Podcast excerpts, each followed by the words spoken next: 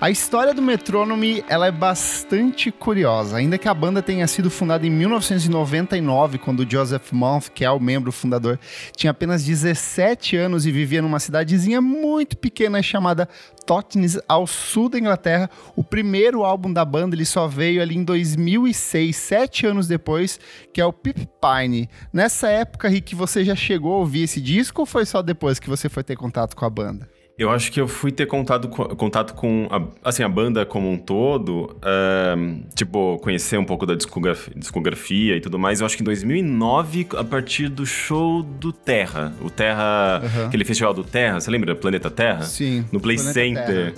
Maravilhoso. É pra mim até hoje o melhor festival de todos os Eu tempos. também, eu acho que eu também acho. É um Foi... festival num parque de diversões nada pode ser melhor do que é, isso. É, enquanto você tá esperando uma banda e outra, você vai nos brinquedos, era fantástico. E eu fiz amigos ali, eu conheci gente que eu, que eu levei pra minha vida.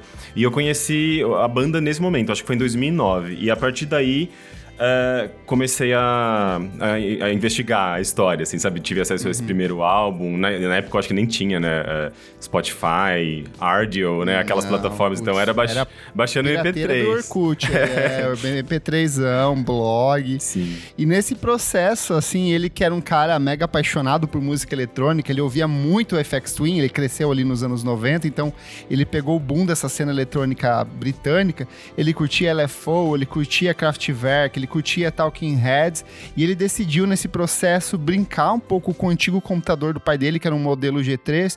Eu tentei pesquisar para ver se era um G3 da Apple ou se era a terceira geração de computadores, não ficou muito claro. Eu imagino que para trabalhar com música eletrônica deveria ser aquele modelinho antigo da Apple mesmo, o G3. Eu não sei se nem é a versão colorida. É, eu acho que era, era um Apple, né? Porque era o PowerPC G3, mas uh, não dá para saber muito bem qual modelo mesmo. Tem até é. um notebook que também usa esse modelo, né? Esse processador. Era um computador antigo do pai dele, assim, ele começou a cutucar e falar, ah, vou mexer aqui, vou testar sintetizador, formatinho MIDI, fazer uns beatzinho torto aqui. Ele tinha circulado por uma série de outras bandas também, bandas pequenas, todas fracassadas, como ele mesmo diz. E aí depois de lançar o Pipe Pain, ele começa a ter bastante destaque com o lançamento do Night Out, que é o disco de 2008, que foi o que você teve o primeiro contato, provavelmente. Foi, exatamente. Foi o que eles é, tocaram nesse, nesse festival. Eu acho que nem tocaram coisas do Be Pine, né, que é o primeiro álbum, eu era totalmente focado no Night Outs, que era o, o álbum deles ali, que tinha acabado de ser lançado. Eu vou confessar para você, eu não gosto desse disco. Sério? Eu acho ele muito ruim, assim. Já tentei algumas vezes. Os dois primeiros discos do Metronome não me pegam de jeito, de jeito nenhum. Eles são meio nerds, né? São, é, são discos é. meio nicho, assim, porque uh, eles têm uma linguagem muito própria. Eu acho que, assim, você vai vendo um DNA ali que tá sendo desenvolvido, né? O Joseph Mal tem um estilo muito próprio, muito focado nesses equipamentos lo-fi, uh, sintetizadores antigos, né? Mas, assim, tem uma, tem uma pegada ali bem tortinha, esquisitinha tinha. E, e, ele vai é, colocando, é, aos pouquinhos, ele vai colocando elementos mais mainstream ali, e eu acho que é justamente onde a gente chega no, no English Riviera, que, é um, que eu acho que é um encontro entre essas duas coisas, né? Ele consegue tornar mais acessível essa linguagem dele, né? Perfeito.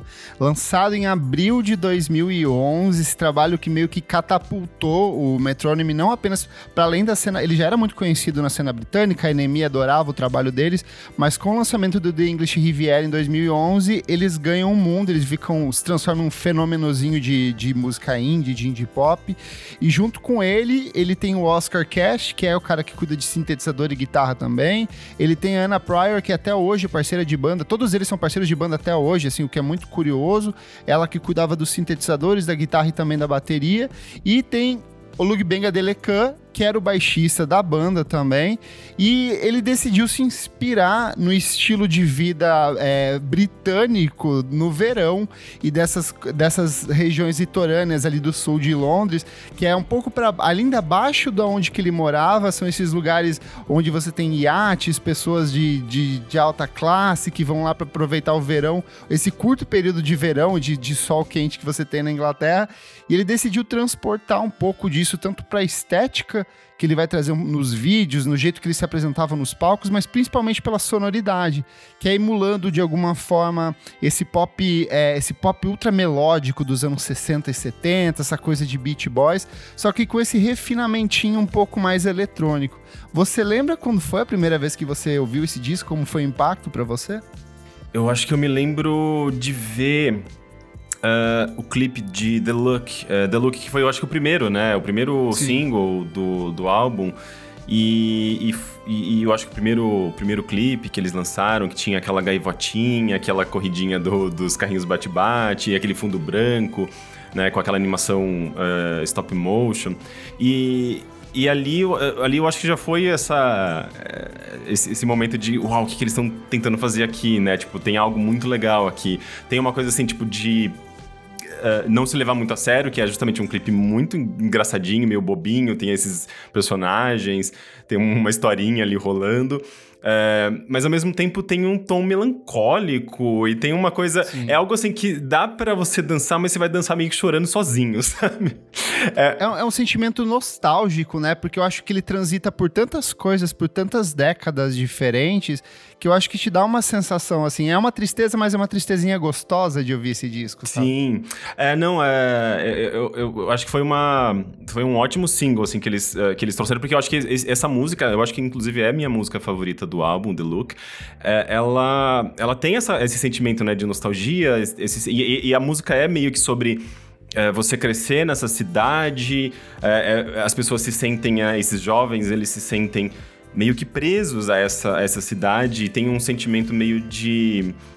Uh, de falta de, de, perspectiva até, né? Mas ao mesmo tempo Sim. eles estão ali vivendo, apre aprendendo, tendo essas experiências com os amigos, né? Então tem é, é, é uma coisa, é uma melancolia, mas tem uma rebeldia juvenil associada a tudo isso, né? Eu acho essa música muito bonita, assim, e, e tem esses synths bem brilhantes, né? Aquela melodia quando vem aquela, aquela ponte com aquelas aquele synth bem oitentista, que ao mesmo tempo não é oitentista, mas não soa aquele. Não é caricato. Não é... Eu acho que é... essa é, é, é, Eu acho a, a, a graça para mim do English Riviera é isso. O como eles conseguiram pegar referências dos mais variados campos da música, uma coisa que vai desde o pop litorâneo dos anos 60, Kraftwerk nos anos 80, Aphex Twin nos anos 90, só que ele amarra tudo isso de um jeito que é muito próprio do Metronome, que tem é uma identidade, é um pop muito minimalista, muito sutil, com a linha de baixo sempre muito destacada sacada. E eu acho que o encaixe das palavras, a forma como ele trabalha as melodias, você ouve esse disco uma vez e você sai com ele inteiro na sua cabeça, no sentido de, tipo, você vai cantarolar várias dessas músicas, dessas melodias que eles vão apresentando. Cara, sabe? essa, a, inclusive, a, é, essa melodia que ela entra na, nessa, nessa parte final da música, né? Que é o momento em não tem vocal, só tem essa melodia super destacada, esse, esse, esse synth bem, bem brilhante, bem, bem é, agudo até. É, é um, é um negócio que fica na sua cabeça. É tipo melodia de videogame, sabe? Ela marca, Sim. ela gruda. E quando eu, eh, eu, fui, eu fui em três shows deles. As pessoas cantam essa, essa, essa esse trecho. Sim. Ela não tem vocal, mas ela fica. Acontece é muito... muito... na quando toca The Bay e aí no final fica só o baixo, né? Aquele e a galera faz com a boca o barulho do baixo. Eu acho fantástico assim. Uhum. É muito é para você ver como são, são partes da música que se destacam e e as pessoas se associam, elas, elas se vinculam, né? Tipo, elas, elas, encontram ela ali com aquela melodia, com aquele, com aquele componente, né? É muito, é muito legal. Eu acho engraçado, assim, que é, eu a primeira vez que eu ouvi ele foi, obviamente, logo que ele saiu, assim, foi o primeiro ano que eu tava, de fato, cobrindo tudo que tava saindo de música, sabe? E aí, é, em 2011, tava, tinha muita coisa boa acontecendo. Tinha, sei lá, tinha Boniver, tinha Adele, tinha M83, tinha muita coisa, James Blake, St. Vincent, muita coisa boa rolando. E o Metronome surge com esse disco que é meio que uma antítese de tudo que tava rolando, porque ele é, é, é ele segue um pouco ali na trilha do que o DXX havia feito em 2009 com o primeiro álbum de estúdio, que é a famigerada Invasão Silenciosa, que é o que que abrange, vai do DXX ao James Blake, e o Metronome incorpora um pouco disso, só que eu acho que diferente de todas essas bandas britânicas que seguiam por um caminho de um soul, de um pop minimalista, eles faziam uma coisa totalmente radiante, assim, é um som que te acolhe, ele é bonito, ele é gostoso, e ele meio que te transporta, e aí vem para mim a principal faixa do disco, que talvez seja The Bay para mim, porque ela é sobre isso. É, um, é uma música sobre um não lugar, mas que referencia todos eles, sabe? Então, essa capacidade da banda em criar imagens, sons e conexões sensoriais com a gente é o que me encanta. Toda vez que eu vou ouvir esse disco, e eu ouço muito esse disco, porque ele é um disco que é.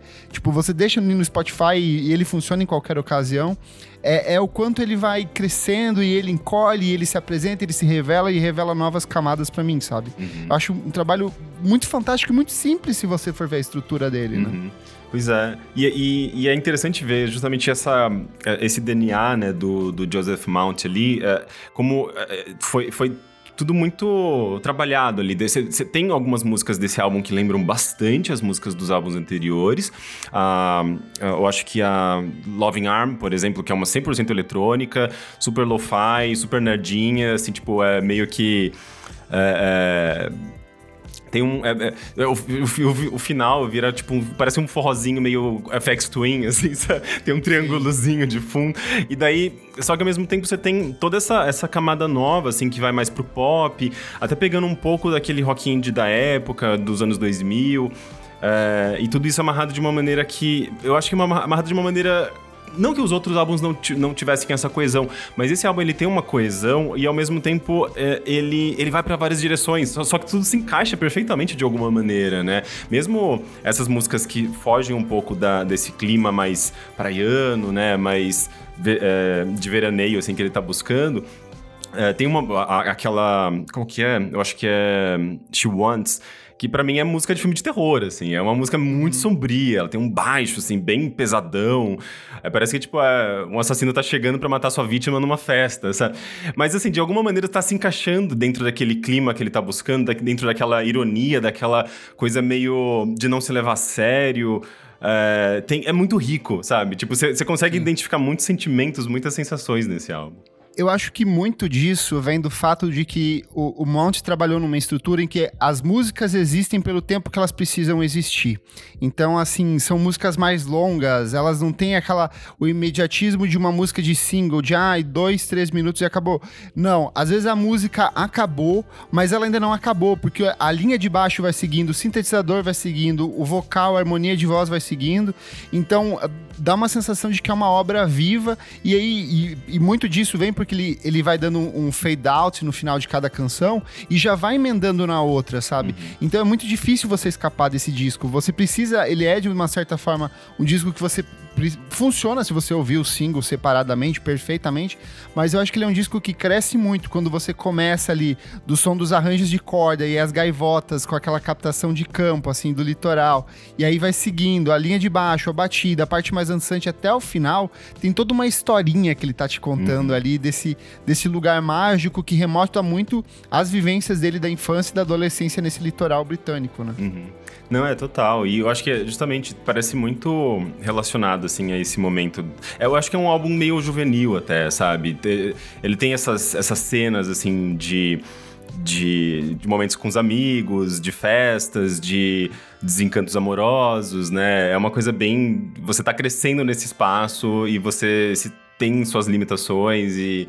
É, é, eu acho que é bem por aí mesmo que ele tá, ele tá construindo, né, esse cenário além de The Look, quais são as suas musiquinhas favoritas desse álbum incrível? Deixa eu ver, The Look é uma das minhas favoritas, eu acho que é a minha favorita, né? A própria Loving Arm que eu mencionei, uh, eu gosto bastante, embora ela, eu acho que ela talvez seja a menos uh, gostada desse álbum, porque eu acho que ela justamente é, é a que mais foge um pouco, assim, do, do, do estilo das outras.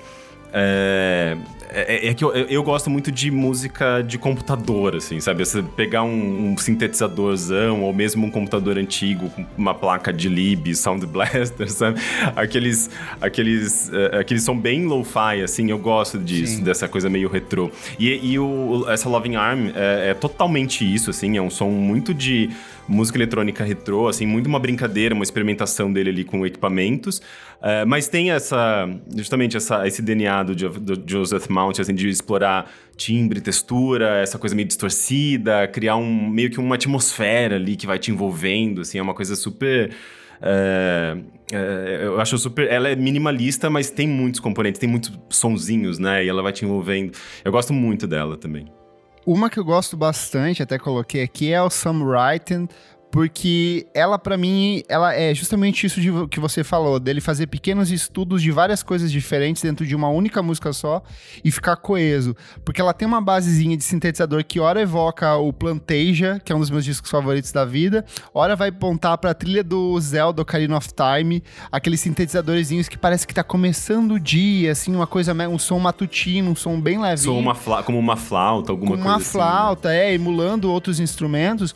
Mas por, na, no fundo dela, na percussão, você tem uma base de bossa nova, de samba ali, uma percussão super destacada, porque o Mount, antes de tudo, ele é baterista, assim, ele é o principal multi-instrumentista da banda, ele toca praticamente tudo. Os outros membros é, são muito mais apoio nos palcos do que de fato em estúdio, principalmente nesse disco.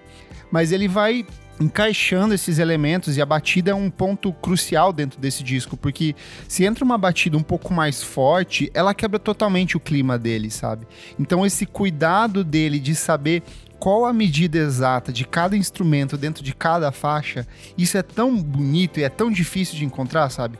Porque ele poderia muito bem cair num exagero que para mim é o que talvez tenha acontecido nesses últimos discos dele, de tentar fazer uma coisa muito lá em cima e que talvez destoe do próprio timbre de voz dele, do jeito que ele canta e das coisas que ele busca cantar também. Uhum.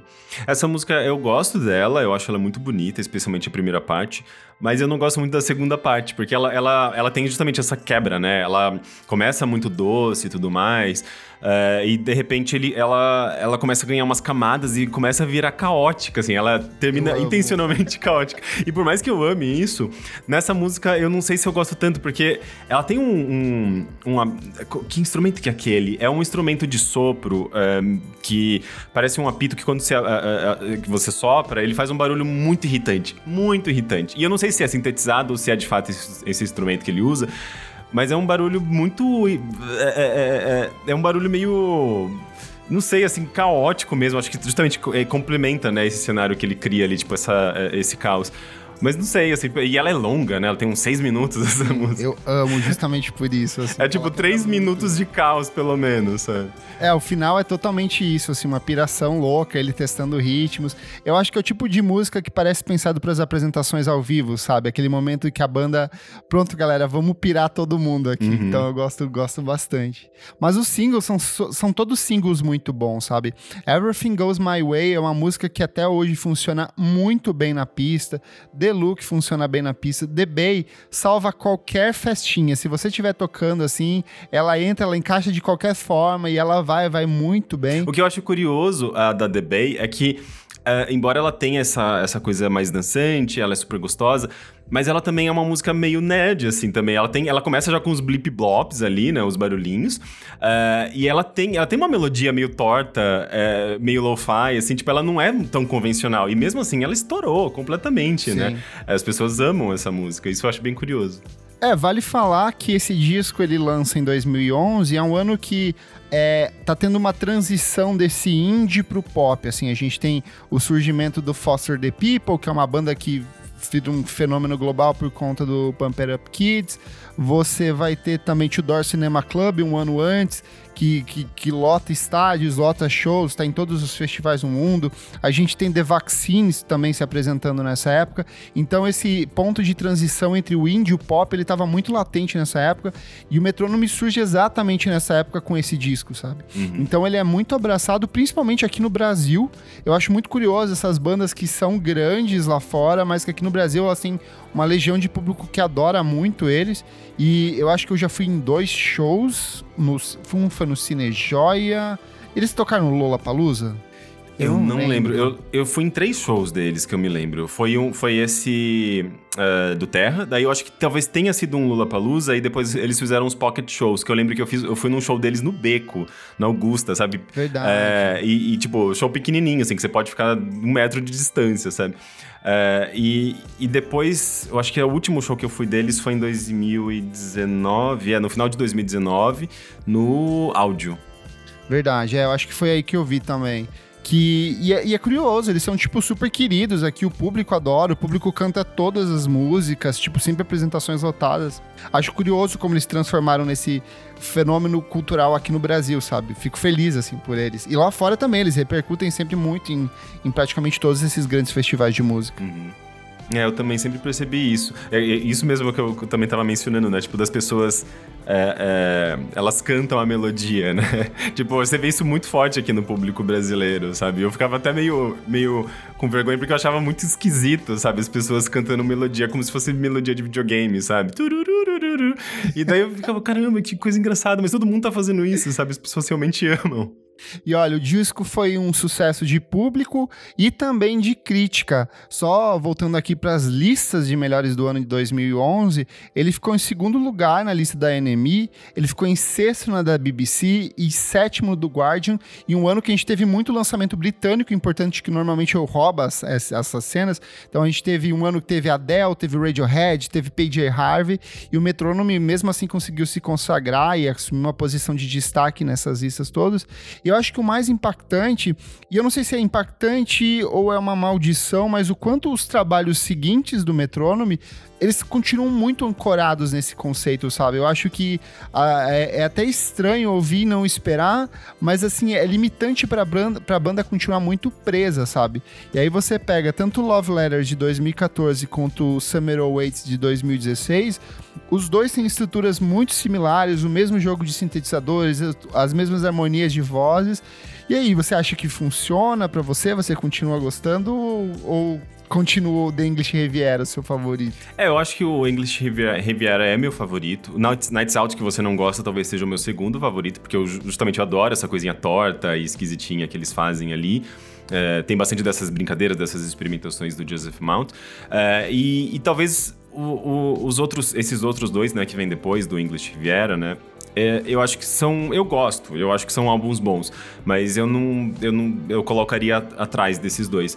Até porque, justamente, como você mencionou, né? Ele segue meio que a mesma estrutura e começa a encontrar é, alguns pontos ali dentro desse, desse campo que eles já descobriram e, e, e, se fixaram ali, né, no English Riviera, que é essa coisa de pegar essas referências dos anos 70, dos anos 80 e trabalhar e dar uns enfoques. E esse, eu sinto que esses álbuns são exatamente isso, né? O Love Letters, eu acho que tem uma, parece, eu sinto uma pegada mais setentista, o, o, o Summer... É, o Love Letters, ele é até mais orgânico, assim, tem muito de guitarra tocada, então... Uhum a bateria é mais é menos bateria eletrônica, mais bateria de verdade, então é outra pegada, é. assim. Ainda que preserve um pouco muito da essência, né? E o Summer, ele tem uma coisa mais disco, né? Ele tem uma coisa ali bem. Eu também acho meio anos 70, anos 80, mas é, ele, ele vai. Ele até mais minimalista, eu acho, até, né? Ele tira muito elemento. Tem umas músicas longas que são baseadas basicamente em repetição, assim, com poucos elementos. Tem ali participação também da, da Robin. Uh, eu acho que tem coisas muito legais em ambos os álbuns, mas eles não brilham, eles não se destacam tanto quanto o English Riviera, sem dúvida. E o, e o último, acho que menos ainda, né? Talvez seja. É, o último é, é outra coisa. É, assim. o que eu menos gostei. Eu não, eu não acho assim seja um álbum ruim, mas a gente tá comparando com o English Riviera, que eu acho que é um dos melhores álbuns da década passada. Então é. Década passada é dessa, dessa década, né? Não, da década não, passada, década cacete. Passada. Olha, louca, viajando no tempo. Perdida no tempo. É Bolsonaro, gente. É quarentena, a gente esquece tudo. Então, mas. É, mas eu acho que. E esse último álbum, inclusive, é curioso, assim. Ele vai até um pouco para aquele rock indie, né? Dos anos 2000.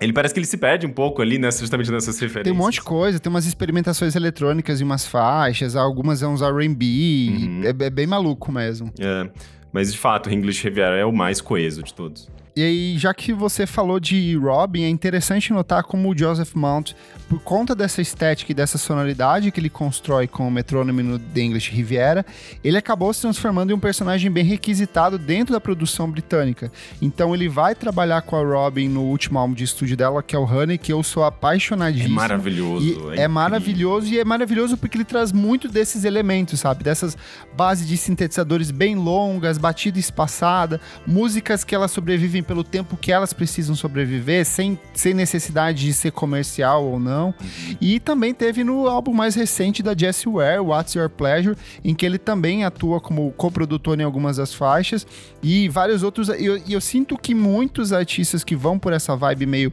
Seventh, meio vibe minimalista, tentam copiar de alguma forma o som do metrônomo. Então é interessante ver como esse disco que não é, sei lá, é, ele não é, é gigante como outros discos que saíram ali em 2011, mas eu acho que ele é um trabalho que ele trouxe marcas bastante expressivas, né? Né, sem dúvida alguma. É, é, é, eu mesmo ouvindo o álbum da, da Robin, né, o Honey, eu consigo às vezes ficar sentindo assim, tipo, ah, isso aqui é, é dedinho do Joseph Mount, sabe? Você vai, acho que sentindo um pouco dessa influência, dessa, mesmo da estrutura, dos timbres que, ele, que, que, que eles usam.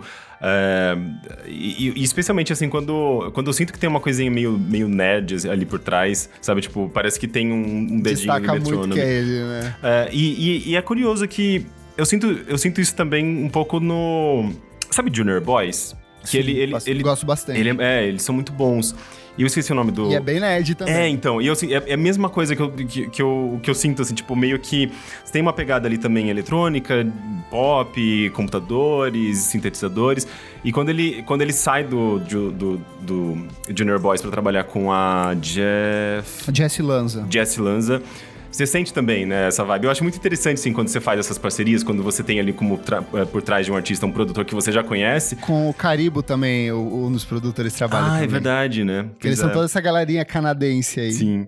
E, e daí você parece que você, você tá sentindo, assim, uma coisa sendo espalhada, sabe? Meio que um é, é, é, esse, esse, esse componente ele vai se transmitindo, né? Vai contaminando o trabalho de outras pessoas, assim, mas de, uma, de, mais de uma maneira positiva. E aí você vai criando, né? Assim, tipo, uh, novos estilos ou, ou, ou, variações desses estilos. É uma coisa muito orgânica. Eu acho isso muito bonito, sabe? E é muito legal ver que o, o Joseph Mount tem essa, é, essa, esse impacto também na música, sabe? Vamos para as notas, Rick? Vamos. Notas e considerações finais aí. Fique à vontade para você defender esse disco que eu sei que você gosta muito.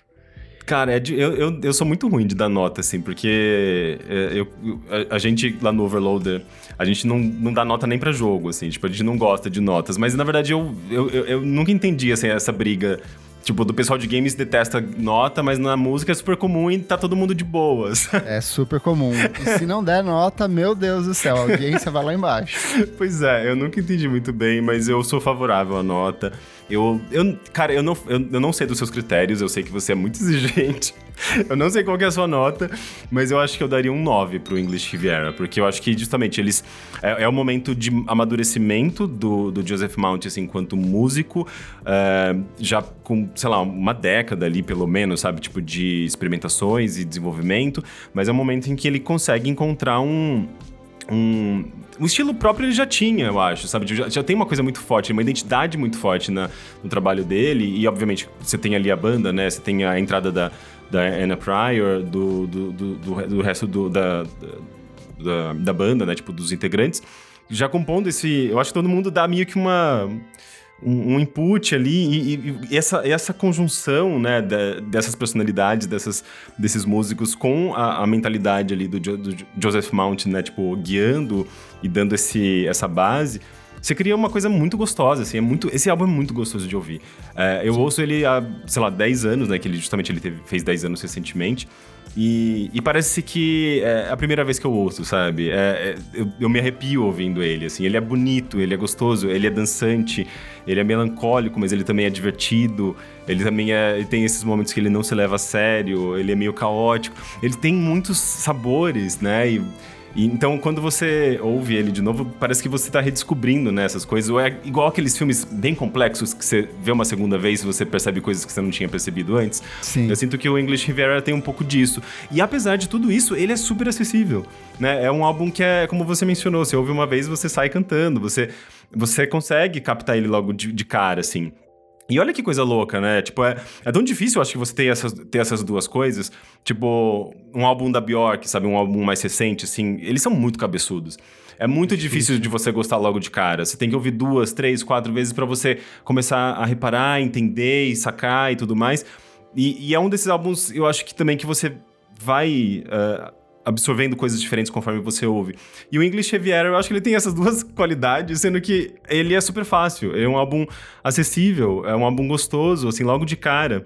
É, e eu acho que é um, sabe, é uma conquista, assim, que eles, que eles, que eles conseguiram, né? É, alcançar com esse álbum, assim, de sonoridade, em termos de estilo. Uh, tanto é que é, é, é, um álbum que eu acho que eu, eu, mesmo assim, eu nunca vi ninguém reclamar desse álbum. Falar, nossa, eu odeio The Look, eu odeio The Bay. As pessoas ouvem essas todo músicas. Todo mundo gosta. Todo mundo gosta. E é o tipo de música que já tocou, lá, tantas vezes, tantas vezes.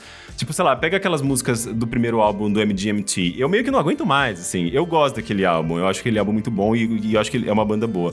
Mas é, é meio que uma daquelas músicas que. Uh, saturaram, sabe? Eu não aguento mais aquelas músicas. E já no, no, no English Rivera, eu, eu, tenho outro sentimento, sabe? Tipo, tocou, ah, que legal, tô tocando English Rivera. Não vem aquele, aquele sentimento de, de, de cansaço, sabe?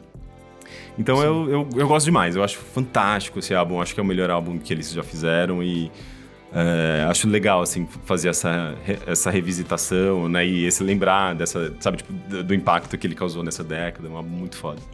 Eu gosto muito porque ele é um disco equilibrado, ele é um disco que ele é, é, traz muito de técnica, porque ele é um disco muito bem tocado, muito bem produzido, todos os instrumentos estão na medida certa, mas ele é um disco de sentimento. Ele é um disco de uma linguagem muito universal.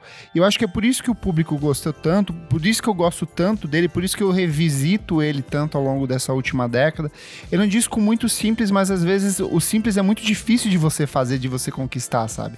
É muito fácil você jogar mil arranjos de corda, quebra e batida torta, e piração, experimentação dentro de estúdio, e às vezes o limar esse excesso e deixar só o básico, só aquilo que se conecta com o público é um processo muito complexo, e eu acho que o Joseph Mount faz isso de um jeito brilhante nesse disco. Assim, é um trabalho muito sensível, muito bonito, muito pop, muito gostoso.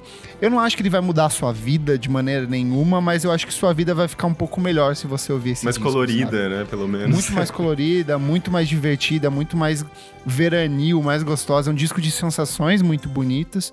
É, porém, é, por conhecer muito do que ele gosta, do que ele consome, principalmente o Radiohead, Aphex Twin é, e Kraftwerk, eu sinto que em algumas músicas eu pesco coisas que eu falo, isso aqui você está copiando, sabe? Sério? Então, Nesse assim, nível, assim? Eu consigo perceber muitos dos sintetizadores, ele emula muito Kraftwerk, assim, hum. principalmente a fase final, é, mais anos 80 ali, do Computer Music. Eu sinto que ele emula muito o jeito de tocar, mesmo as melodias de voz. Às vezes a voz, é, ela não é robótica, mas são fragmentos de vozes que funcionam como um loopzinho.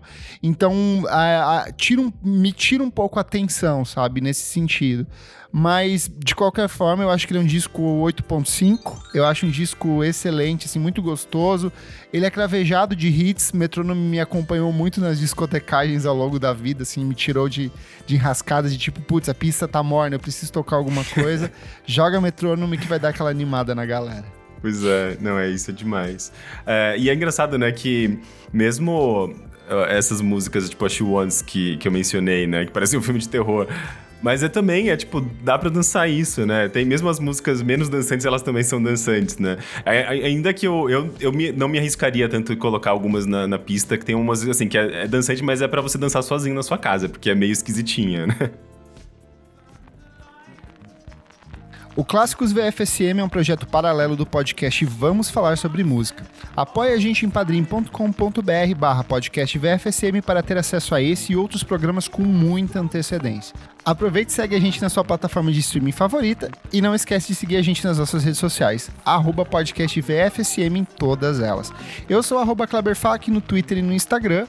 Bem, lá no Twitter você me encontra como Rique Sampaio, uh, no Instagram também, mas eu uso mais Twitter. Tenho que abrir minha conta no TikTok. Vamos ver o que, que, que, que acontece. Não vou fazer dancinha, não prometo não. E, e lá você encontra bastante, sei lá, eu geralmente cubro uh, games, tecnologia, xingo, xingo Bolsonaro, coisas bem comuns. Uh, mas ultimamente eu tenho me dedicado bastante ao Primeiro Contato, que é o podcast que eu estou lançando atualmente. É um podcast documental sobre a chegada dos computadores nos lares dos brasileiros entre as décadas de 1980 e 1990, 2000. Na verdade, um podcast sobre esse primeiro contato do brasileiro com computadores. Né? E daí, com os softwares da época, com especialmente jogos, uh, aqueles CD-ROMs multimídia, CD-ROMs interativos. Né? É uma coisa meio nostálgica, assim, né? As pessoas elas vão com essa é, com essa sede de, de, nostalgia, mas na verdade elas se deparam com é, bastante política. Porque quando a, gente, quando a gente fala de mercado é, de games e tecnologia nos anos 80, É, a gente está falando também de crise econômica, a gente está falando de reserva de mercado, a gente está falando de uma série de questões de, da entrada do, do, da implantação do liberalismo aqui no Brasil, né? O Collor.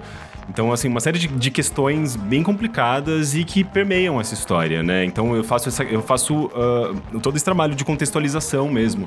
É, não é só um, um, trabalho de, ah, vamos valorizar a história do videogame e falar do jogo tal. Não, assim, tipo, é uma coisa muito mais voltada ao nosso cenário brasileiro e, e, e como é, esse mercado, essa história começa é, as raízes desse, de, de, dessa nossa história, com os nossos personagens brasileiros, com as nossas perspectivas, dentro do nosso contexto brasileiro caótico e desesperador dos, dos anos 80, e que melhora um pouco nos anos 90, porém, quando a gente também já deixou passar um monte de coisa, né? Toda aquela cena de, aquele cenário de agendas perdidas. Então é um podcast que eu acho que, assim, mistura história, é, tecnologia, games e, sei lá, coisas histórias divertidas e interessantes também de bastidores uh, desse, desse, desse cenário ali. Uh, ele está sendo publicado no B9, uh, eh, que é o nosso parceiro, né? Eles estão trabalhando, fazendo toda a parte de pós-produção. e também está sendo publicado no Overloader, que é o meu site. E serão 12 episódios, sendo que hum, depois, aliás, depois não, né? Na verdade, entre uh, esses episódios, a gente vai publicar também alguns episódios extras com histórias dos, dos ouvintes, da, da, do público, sobre justamente esse primeiro contato com computadores e games e tal. Muito obrigado pela sua audiência. Até mais. Tchau. Tchau, tchau.